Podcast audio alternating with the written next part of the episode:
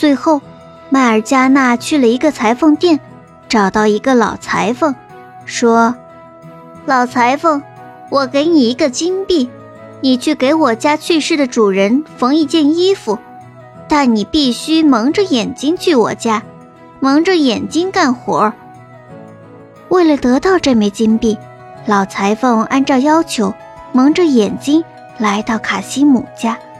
又蒙着眼睛把卡西姆的尸体缝到一起。等麦尔加纳忙完这一切，卡西姆的妻子才正大光明地把卡西姆下葬了。事情似乎就这样结束了。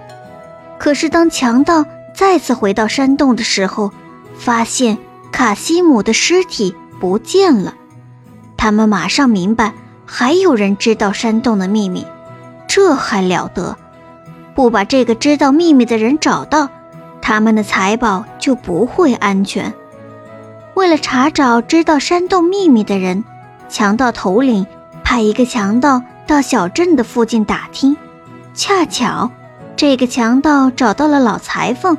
他问：“老裁缝，最近附近的人有没有举行葬礼？”老裁缝说出了麦尔加纳的事情。强盗马上拿出两个金币。让老裁缝蒙上眼睛，凭着记忆把自己带到卡西姆的家门前。哼，好，找到了。呵呵呵。强盗怪笑着，用白粉笔在卡西姆家的门上画了一个圆圈，然后回到山里去见强盗头领。下午，麦尔加纳出门买东西，忽然发现。主人家的门上画了一个圆圈，心想：“这肯定是什么人做的记号。”麦尔加纳思考了一会儿，也找出一支白粉笔，在周围所有人家的门上都画上了圆圈。到了晚上，由探路的强盗引路，强盗们来到小镇。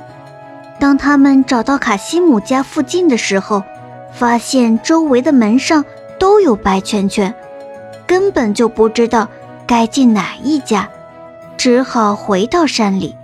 一进山，那个引路的强盗就被强盗首领杀了。第二天，又有一个强盗被派下山去打听。这个强盗又用两个金币请老裁缝蒙着眼睛，把自己带到卡西姆家的门前。这一次，强盗用红粉笔在门上画了一个圈。然后回去见强盗首领。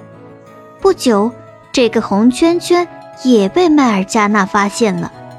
麦尔加纳又用红粉笔在周围每家的门上都画了一个圆圈。当强盗们晚上再一次来到小镇的时候，他们又迷糊了。这一次，第二个强盗也被杀了。一定要找到知道山洞秘密的人。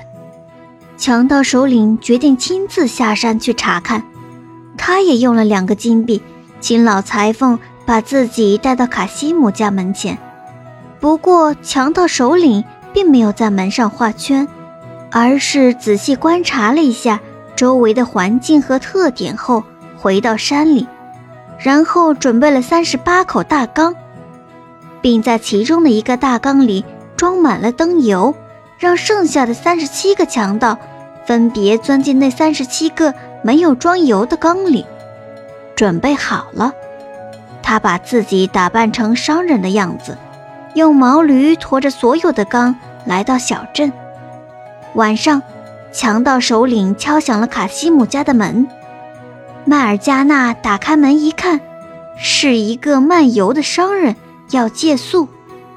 此时。阿里巴巴正好在哥哥家，他就把商人迎了进来。也许是天黑，或者时间久了的缘故，阿里巴巴一点儿也没看出这个商人就是强盗首领装扮的。阿里巴巴帮着强盗首领把三十八个装油的缸都放在院子里，又把强盗首领请进房间吃饭。夜已经很深了。看到大家都要睡觉了，强盗首领悄悄地来到院子里，小声对缸里的强盗们说：“半夜听到我扔石头的声音，你们就出来杀人。说完，强盗首领回去睡觉了。作为佣人的麦尔加纳，由于要为明天的工作做一些准备，还没睡。偏巧厨房的油灯没油了，麦尔加纳想起了外面的三十八个油缸，他拿着一个罐子，来到一个油缸前敲了敲，想估计一下里面有多少油。谁知刚敲一下，就听见油缸里有个强盗在说话：“首领。”要出来动手吗？麦尔加纳听到声音吓了一大跳，但是他马上就反应过来了，故意粗着嗓子，压低了声音说：“还不到时候。”现在麦尔加纳全明白了，强盗已经找上门了，得想办法对付才好。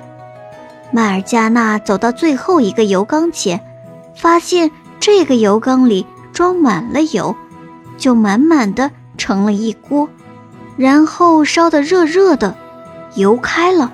麦尔加纳把热油装进罐子里，来到装着强盗的三十七个油缸前，往每个油缸里都倒了一瓢热油。这些强盗还没明白发生了什么事，就都被烫死了。半夜，看到所有的人都睡着了，强盗首领起身。往院子里扔了一个石子儿，发现没人从油缸里出来，就赶快出来掀油缸的盖子。结果他发现所有的强盗都死了。强盗首领见状，一溜烟儿的逃掉了。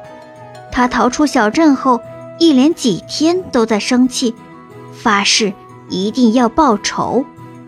过了几天，强盗首领乔装打扮。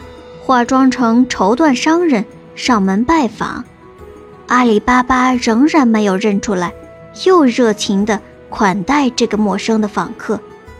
在吃酒的席上，聪明的麦尔加纳一眼就认出了这个人就是强盗首领。这一次一定不能让这个坏家伙跑了。麦尔加纳想好了主意，他在席间主动要求给主人和客人跳舞。并在身上偷偷地放了一把尖刀。随着音乐响起，麦尔加纳翩翩起舞。当他来到强盗身边的时候，猛地拔出尖刀，杀了到处抢劫杀人的强盗首领，为当地人除了害。等阿里巴巴明白过来之后，这个关于四十大盗的故事也就结束了。